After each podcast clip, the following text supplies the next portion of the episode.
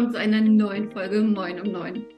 Könntest du uns jetzt sehen, dann würdest du sehen, wie sich hier zwei Frauen wie die Honigkuchenpferde angrinsen. Denn wir hatten wieder mal eine ganz grandiose Idee gestern erst und setzen die heute direkt mal um. Und die Idee ist folgende, beziehungsweise erstmal Moin Laura, schön, dass du da bist. Hallo, sagt sie ganz etwas schüchtern und etwas aufgeregt ins Mikro. Moin, moin zur neuen Folge. Ich bin ein bisschen aufgeregt, irgendwas zwischen aufgeregt und ein ganz bisschen Angst ist, glaube ich, auch dabei. Zu Recht? Ich weiß. Denn Laura ist heute mein Interviewgast. Wir haben uns gedacht, wäre doch cool, wenn ihr uns mal ein bisschen besser kennenlernt. Und das haben wir nicht so 0815-mäßig gemacht, sondern wir haben uns gedacht, jede von uns ähm, interviewt einmal die andere. Jede von uns denkt sich zehn Fragen aus, die sie der anderen stellt. Das Spannende daran ist, Laura interviewt mich ja danach. Das heißt, sie darf oder darf jetzt ihre Fragen nicht mehr ändern. Sie musste die schon fertig haben in einem notariell beglaubigten Umschlag haben, den sie dann erst in der Folge öffnet. Und an sich fand ich die Idee gestern super und war super entspannt. Hatte dann so sechs Fragen heute Morgen und dann, ja, dann schickt mir Laura ein Screenshot, wie sie ganz entspannt mit der Katze da sitzt und sagt, boah, ich habe super gute Fragen vorbereitet, ich freue mich voll. Und da habe ich kurz überlegt, ob ich Fragen im Poster kriege und mich krank melde. Ich hätte es dir auch sofort geglaubt. Wenn du gesagt hättest, ich bin krank, hätte ich gesagt, ach, gute Besserung. Aber was Laura stattdessen erreicht hat, ist, dass ich natürlich noch eine Schippe draufgelegt habe bei meinen Fragen ähm, dass wir uns schon mal überlegen können, wie wir Momente, in denen sie überlegt, möglichst überbrücken. Vielleicht machen wir so ein bisschen Musik. Haben wir Musik als Einspieler? so ein bisschen Fahrstuhlmusik. Haben wir nur mit der GEMA geklärt fürs Coffee Speed Network. Stimmt, so ein Ärger. Ja, also so schlimm sind die Fragen jetzt auch nicht. Okay. Ähm, aber ich würde sagen, also wir haben zehn Fragen und sie sind zwischen easy peasy und ein bisschen deeper. Mhm. Und, ähm, ich würde sagen, wir fangen einfach mal an, oder?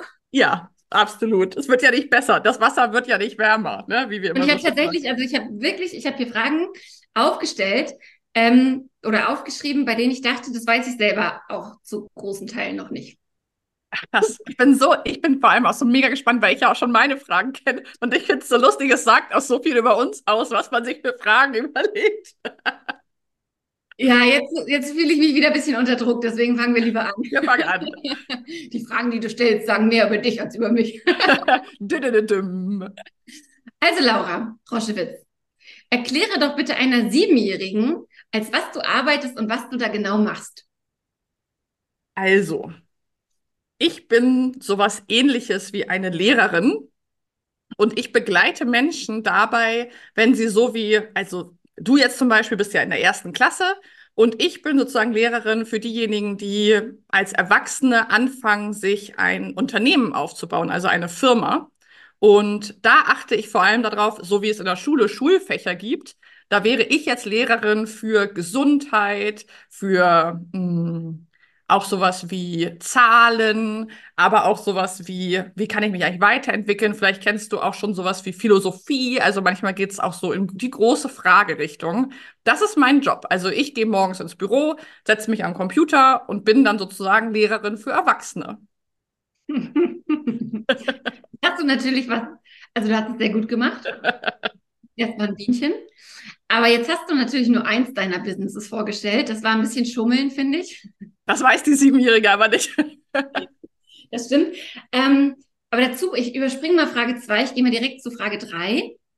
Denn du hast ja drei verschiedene Businesses. Du bist ja nicht nur die Lehrerin für Erwachsene, mhm. sondern du hast ja auch mit deinen Eltern noch ihr Heilpraktiker, das unaussprechliche Heilpraktiker-Business einmal digitalisiert von in der Praxis hin zu komplett digital.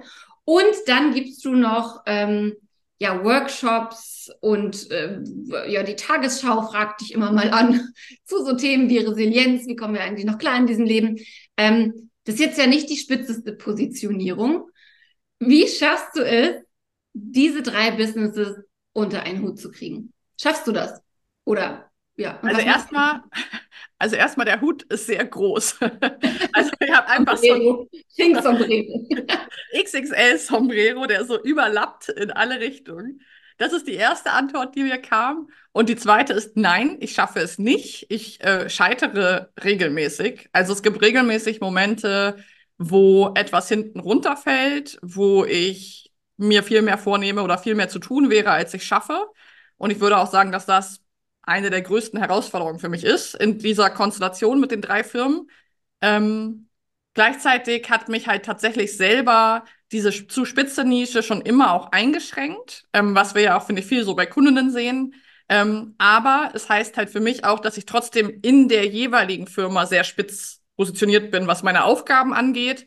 Und das ist so der Schlüsselfaktor, wo ich die letzten zwei Jahre ziemlich reingewachsen bin, dass ich in dieser Firma nicht mehr den ganz großen Hut auf habe und für alles zuständig bin, sondern da wirklich gucke, was ist eigentlich mein Job, was ist meine Rolle und versuche möglichst viel, möglichst erfolgreich zu delegieren und Teamaufbau zu betreiben. Ja, also fährt generell Sombrero, ja. und aber in den einzelnen Firmen eher so Zylinder. Genau. Kann ich mir das, das ist so die Zielvorstellung. Ja. genau, Zielvorstellung. Ähm, Laura, was bringt dich denn so richtig zur Weißglut? Boah, also. Ich hätte jetzt gedacht, ja, nichts. Auf gar keinen Fall gar nicht. So, nee, also, das ist wirklich was, wo mich Menschen auch falsch einschätzen. Also, ich kann richtig äh, aufbrausend sein.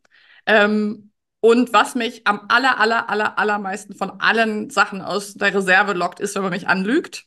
Wenn man nicht ehrlich ist. Also, das ist wirklich für mich sehr schwierig, auch wenn ich oft die Psychologin auf meiner Schulter sagt dann, ja, und wenn jemand dich anlügt, das hat ja mehr mit der Person zu tun als mit dir. Ich drehe halt trotzdem hohl. Also ich komme gar nicht klar, wenn man mich bewusst anlügt oder wenn man mir bewusst Sachen verschweigt, damit ich mich nicht ärgere, aufrege oder sowas. Also alles, was so in Richtung Mauscheln, Lügen, das ist bei mir ganz schwierig.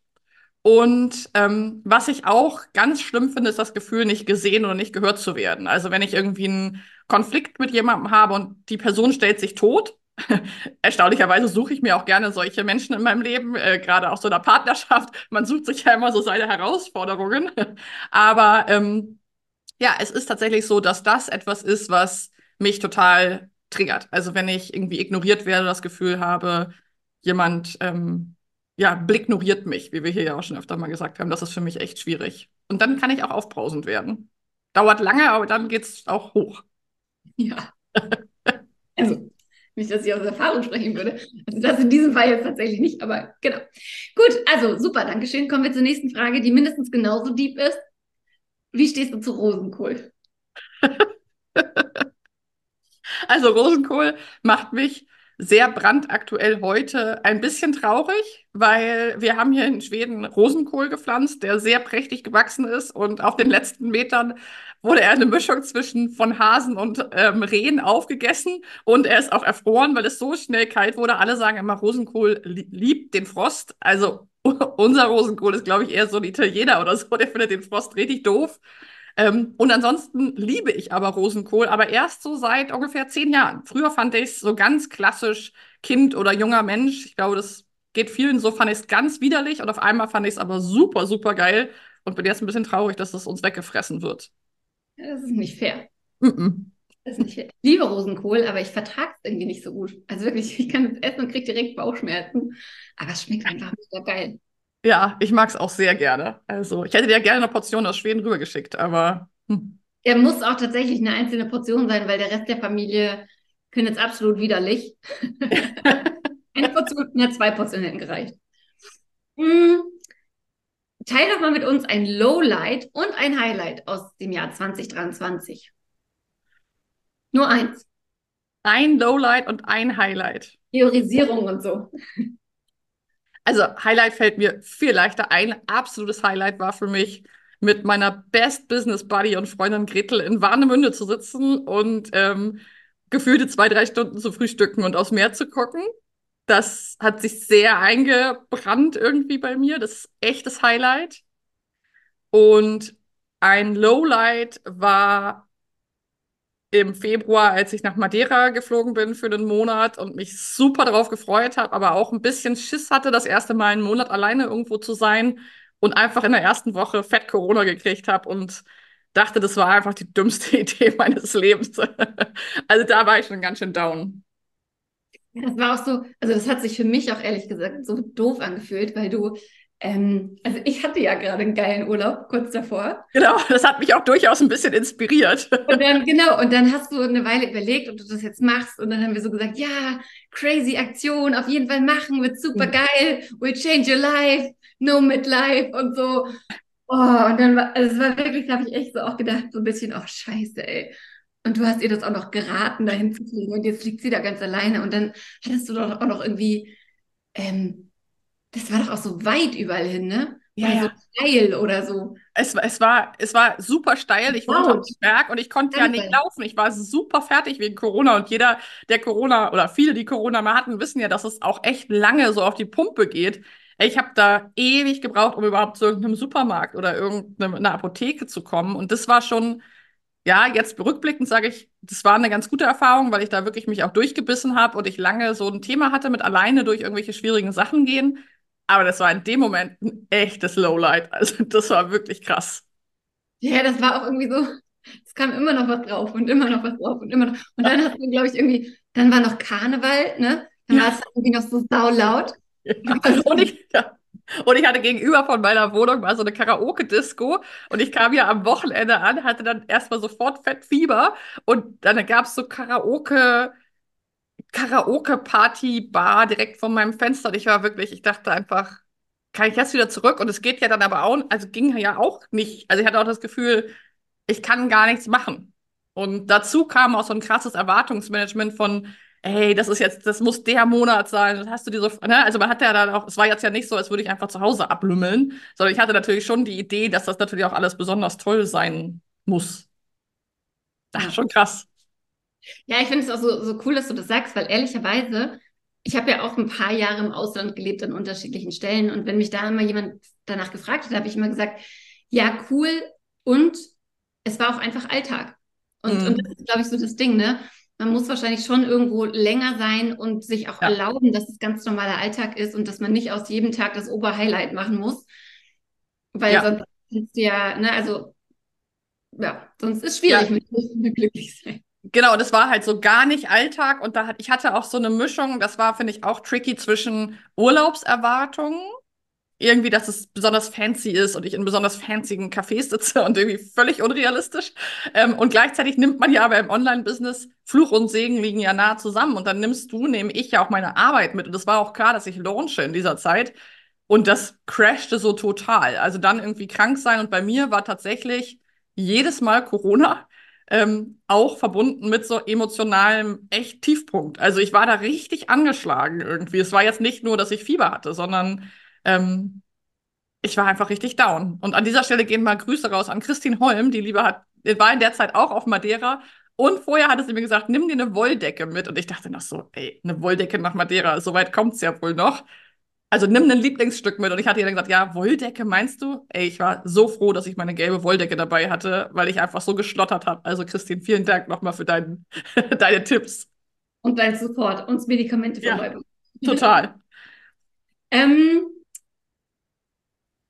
Laura, was, welches Buch hast du mehr als einmal gelesen und hast du ein, zwei Buchtipps für unsere HörerInnen? Uh. Also grundlegend bin ich ja eher so auf dem Trip eher bei null Mal statt einmal mit den meisten Büchern. Also ich kaufe ja sehr gerne Bücher. Und ich sag nur Eskalation im Buchladen in Warnemünde. Das war sehr gut. Das war wunderbar, wie man es schaffen kann, irgendwie an vier Tagen dreimal im Buchladen zu landen. Ähm, Und jedes Mal mit mindestens zwei Büchern rauszugehen. und die Betonung auf mindestens. ähm, also ein Buch, was mich in meinem Leben enorm geprägt hat, ist einfach Momo.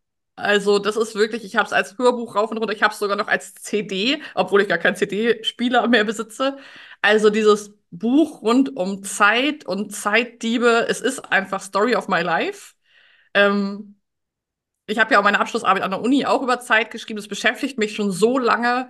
Und Momo ist was, das kann ich einfach in jeder Lebensphase höre ich wieder was anderes. Ich finde es Wahnsinn, wie das geschrieben ist, dass es sowohl Kinder als auch Erwachsene so abholt. Also da bin ich immer wieder super krass geflasht und auch so ein bisschen wehmütig jedes Mal, weil ich das Thema Zeit einfach krass finde. Mm, Was ich empfehlen würde, sind auf je, ist auf jeden Fall das Buch der 50 Sätze, die dein Leben verändern können. Also das ist tatsächlich etwas, wo ich, muss ich zugeben, am Anfang dachte, naja, okay, how, how hard can it be? So, was können da schon für Weisheiten drin stehen? Hm, okay. Dann habe ich es gekauft und ich habe es einfach vom ersten Moment an geliebt. Ähm, das hat mich auch dieses Jahr, finde ich, wir haben es ja auch oft äh, verschenkt und weitergereicht. Es ist etwas, was mich sehr begleitet hat in der Einfachheit und auch in der in dem drastisch sein, seine eigenen Bedürfnisse zu formulieren. Das hat mich sehr bewegt. Ich finde auch uns und ich glaube, dass würde ich jedem und jeder empfehlen, das sich mal zu Gemüte zu führen, sich auf den Schreibtisch zu legen, ähm, für, für alle Fälle. Ja. Ja, hast du recht, absolutes Lieblingsbuch. Und ich habe mir ja fast gedacht, dass du Momo sagst. Und Mhm. pass auf, mein Sohn, der hat sich dieses Jahr zu Weihnachten ja Frieden gewünscht. Mhm. Und dann habe ich mir gedacht, okay, wie können wir das machen? Also, und zwar nur Frieden, ne? Ähm, und mal davon ab, dass wir vielleicht auch noch eine Patenschaft übernehmen und so weiter, das schaue ich nochmal. War ich gestern im Buchladen und habe mir Mhm. gedacht, okay, du fragst jetzt einfach mal, was für ein Buch man verschenken könnte, wenn das Kind sich ein Buch zum Frieden wünscht oder Frieden wünscht. Und mir wurde als erstes Buch Momo empfohlen. Und ich habe es natürlich gekauft, weil es ja auch darum geht, Ja. zuzuhören, für andere da zu sein, im Kleinen anzufangen, ähm, damit es im Großen dann auch funktionieren kann. Und ja, tatsächlich wird Momo also dieses Jahr unter dem Weihnachtsbaum liegen. Sehr cool. Ja, es ist wirklich ein Buch, was nicht nur das Thema Zeit abdeckt, sondern eben auch Gemeinschaft, ja, füreinander da sein, ähm, sich entwickeln, Abenteuer. Ich finde, es sind so viele Sachen drin. Ach, ich glaube, ich lese es einfach nochmal an Weihnachten. Ich, das ist so schön. Ich habe es in diversen Ausführungen und lieb's so doll. Ja, das glaube ich dir. Ähm, jetzt war das ja, also ich wollte gerade sagen, ein super crazy Jahr, aber ehrlich gesagt sind es ja schon super crazy Jahre. Und ich habe ja schon angedeutet, dass du zum Beispiel bei der Tagesschau über Resilienz redest, darüber, wie man in diesen crazy times irgendwie beisammen bleibt und ähm, irgendwie klarkommt. Was machst du konkret, um nicht durchzudrehen? Großen Hut aufsetzen. Genau, können wir darüber sprechen. Nein, also ähm, ich glaube, ich werde das ja auch oft gefragt, was es mit Schweden auf sich hat für mich. Und ähm, dieses Leben an einem Platz, wo nichts passiert, wo es einfach super, super analog, langsam, monoton ist auf eine Art, das macht mich manchmal rasend und ich denke, ich muss wieder in die Stadt ziehen und was soll das hier eigentlich alles? Aber es ist ein sehr, sehr gutes Gleichgewicht für mich für einen sehr schnellen, eine sehr hohe Taktung und einen sehr schnellen Alltag. Mm, Ich bin ein totales Naturkind, also was mich, also das, Gretel weiß das, also was mich einfach zum Ausrasten bringt, ist, wenn ich irgendwas ernten kann, einkochen, pflanzen, Samen ziehen, sowas. Also alles, was ich so haptisch erleben kann und sehen kann, das gibt mir halt, gibt mir Hirnnahrung. Und ich habe ja dieses Jahr, jetzt 2023, habe ich angefangen mit Hobbys. Das ist ein Konzept, was ich vorher nicht kannte. Also ich bin ziemlich hobbylos groß geworden. Beziehungsweise Ich hatte halt als Kind mein, äh, mein Pferd. Das war natürlich ein Riesenhobby, aber als Erwachsene habe ich das Konzept nie so richtig verstanden, war aber immer ein bisschen eifersüchtig, wenn jemand so Hobbys hatte. Und dieses Jahr habe ich angefangen, wieder zu reiten und bin im Chor beigetreten und mache das beides jede Woche und merke, dass mir das auch unwahrscheinlich gut tut. Also alles, was so eine gewisse Kontinuität bietet und was auch ein Kontrast ist zur virtuellen Welt, weil ich ja 98 Prozent virtuell arbeite. Also das mache ich, um nicht durchzudrehen. Und ich brauche einfach auch viel aus meinem, ich ziehe einfach auch viel aus meinem Beruf. Also nach einem erfolgreichen Workshop oder nach einer tollen Smash-It-Runde, da bin ich auch einfach. Also es klingt immer so kalenderspruchmäßig, aber bin ich einfach auch aufgeladen. Da sind schon wichtige Batterien aufgeladen. Und ab und zu mal in den Süden reisen. Cool. Ja, sehr gut. Also, dass, dass dir das Konzept Hobbys nicht vertraut war, das höre ich jetzt zum ersten Mal. Also nicht wirklich zum ersten Mal, aber so auf den Punkt gebracht, glaube ich. Zum ersten Mal. Also ich habe es natürlich mitgekriegt, dass du angefangen hast zu reiten und im Chor und so, aber ja, das war auf jeden Fall ein witziger Satz. Ja, ich kenne es gar nicht. Also, Ich war so neidisch auf Leute mit Hobbys. ja, wenn mir jemand erzählt, ja, ich gehe jetzt hier, oder wenn du zum Schwimmen gehst, ich immer so, ah, geil, ja, das machen die jetzt einfach so. Ne? Also ich bin halt Also, wenn man meine Mutter und meinen Vater fragt oder so, das, die, haben auch keine Hobbys. Also, ich bin damit nicht groß geworden. Das ist gar nicht, also weder Sport noch Töpferkurs. Also, ich kenne das wirklich nicht. Also, ich habe das einfach nicht erlebt. Und es gab dann dieses eine Hobby, das war mein Pferd. Aber das war auch nicht so ein Hobby-Hobby. Ich war jetzt nicht so ein Mädchen, die einmal in der Woche zum Reiten gefahren ist, sondern neben unserem Haus war halt eine Koppel, da stand ein Pferd, das war meins. Und das war mehr so wie, ja, da gehst du halt jeden Tag hin, so wie du halt jeden Tag in die Schule gehst. Mm, und als Erwachsene ist mir das komplett flöten gegangen. Und ähm, das ist sehr cool, das wieder zu erobern oder neu zu entdecken. Mhm. Cool. Jetzt ist es ja so, wir kennen uns äh, erwiesenermaßen seit vier Jahren. Und genauso erwiesenermaßen warst du offensichtlich früher ein ganz anderer Mensch als heute. was mich regelmäßig ähm, verwundert zurücklässt, wenn du irgendwie mal einen Schwank aus früheren Tagen erzählst. Ähm, aber ich kann mit der jetzigen Laura, kann ich ganz gut, also es ist in Ordnung. Und ich frage mich aber, oder beziehungsweise die, das nächste, die nächste Aufgabe ist, erzähl uns doch mal was von dir, was ich auf jeden Fall auch noch nicht weiß. Uh. Es ist eine gute Frage. Also. Kategorisiert sie gerade, also jugendfrei, nicht jugendfrei, was kann ich erzählen? also vielleicht, das weiß ich nicht, aber ich, das weiß ich nicht, ob du das weißt, aber als ich zwölf war, sind wir ähm, umgezogen vom wirklich Land, Land in eine Kleinstadt in der Nähe von Hamburg, nach Ahrensburg. Und als ich 13 wurde, habe ich so gemerkt, irgendwie, also ich war sehr früh, sehr doll pubertär. Und ich ja, habe ja einen drei Jahre älteren Bruder, der war das nicht. Der hat so vor sich hingelebt und ich war irgendwie immer schon sehr aktiv und habe dann in Ahrensburg gemerkt, so, oh, irgendwie muss ich was anders machen, weil ich war ja 13 Jahre in der Waldorfschule, das wissen die meisten oder manche. Ähm, und dadurch hatte ich so einen super festen Freundeskreis. So die ganzen Waldorf-SchülerInnen waren halt meine Freunde. So, man wächst ja zusammen da, man wechselt nicht die Schule, man wechselt nix. Und es war mir ein bisschen staubig. Und ähm, dann bin ich mit 13, 13,5 mit dem Fahrrad zum Jugendzentrum gefahren und habe mich vor das Jugendzentrum gestellt und gewartet und dachte, da passiert halt. Aber ich habe gehört, dass es da Donnerstagabend Kneipenabend gibt. Und meine Mutter hat mir halt erlaubt, bis 10 Uhr unterwegs zu sein. Und dann bin ich irgendwie um halb acht da mit dem Fahrrad hingefahren, war halt nichts los, war super kalt. Ich stand da halt bis neun, weil das ging erst um neun los. Und ich wusste das ja aber. Ich war halt noch super jung und, und dachte halt, es geht um sieben los oder so. Ich hatte keine, es gab ja auch nicht Internet oder so in dem Sinne. Also das war halt noch nicht so, ich hatte ja kein Smartphone in, naja, und dann kam eine äh, Frau auf mich zu, ein Mädchen, äh, Nora, die war 15 damals, ist bis heute eine Freundin. Und wir haben uns vor dem Jugendzentrum irgendwie verquatscht. Und dann bin ich da rein, bin versackt, und zwar sehr lange, länger als bis zehn. Und ähm, meine Mutter hat im Jugendzentrum angerufen und gefragt, ob ich da bin. Das war natürlich sehr peinlich, wenn man das erste Mal in so einem Jugendzentrum ist, dann ruft natürlich Mutti an. Ähm, und ich habe rausgehandelt, dass ich bis halb zwölf bleiben darf und bin dann auch um halb zwölf nach Hause. Ähm, und da hat so eine Jugend, Freizeit, Kneipen, Musikorientierung bei mir eigentlich angefangen. Das war vorher gar kein Thema bei mir, kannte ich mir. Ich war halt auch total grün hinter den Ohren. Ich war halt ein Landei und habe gefühlt doch mit Puppen gespielt. Und das war so ein richtiger Schwung. Und da ist mein Bruder bis heute ein bisschen eifersüchtig drauf, weil der da nie einen Fuß gekriegt hat und ich war dann so die Jüngere. Und dann hat mein totales Kneipen, Rauchen, Saufen, Fußballleben angefangen, wovon du ja ein bisschen was weißt. Ähm, aber das war schon, finde ich, so rückblickend enorm mutig, dass ich da einfach irgendwie hingefahren bin und die dann einfach angequatscht habe. Ich so, hallo. also so heute denke ich, krass. Aber das hat echt, würde ich sagen, ganz schön die Weichen gestellt in meinem Leben. Krass. Ja, das wusste ich tatsächlich noch nicht. Da stand ich vor dem Speicher, der hieß der Speicher oder auch das 42. Speicher oder so, ne? Heißen ja. Speicher? Speicherbunker, irgendwie sowas Nein. eigentlich immer.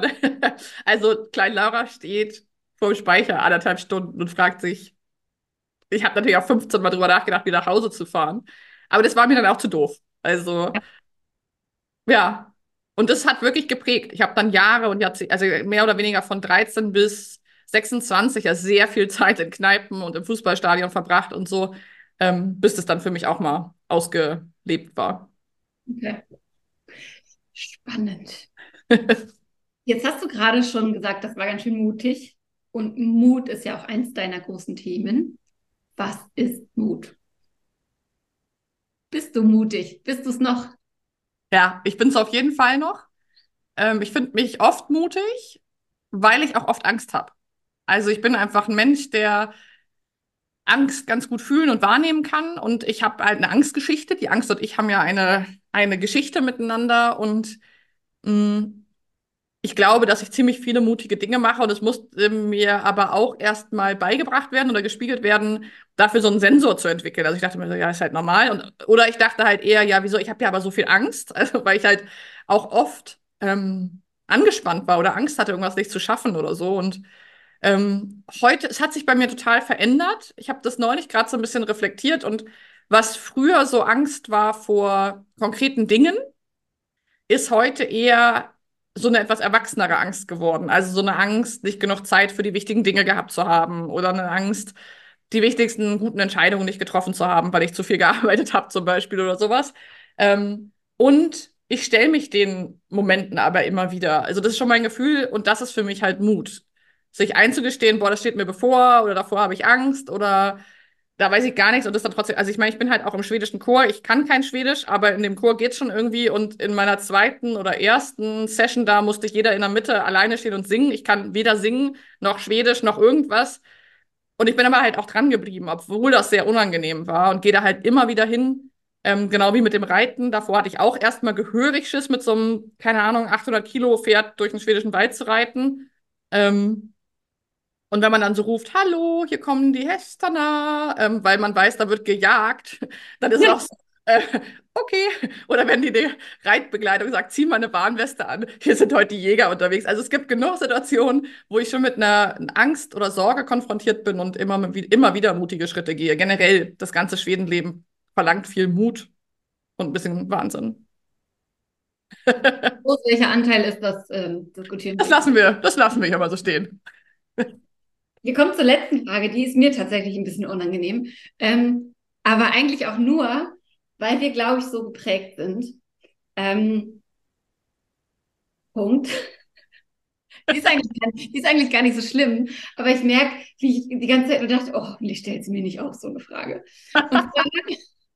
Und zwar, zwar geht es ja darum, dass wir ja auch unseren Smashis sagen oder generell unseren Kunden, wir müssen mal lernen, zu sagen und zu zeigen, was wir richtig gut sind, wo drin wir richtig so gut sind und so weiter. Deswegen ist die letzte Aufgabe oder Frage, Laura, gib dir doch mal selbst einen Pep-Talk, so als wärst du deine beste Freundin, so als wärst du ich und würde dich mit Liebe überschütten.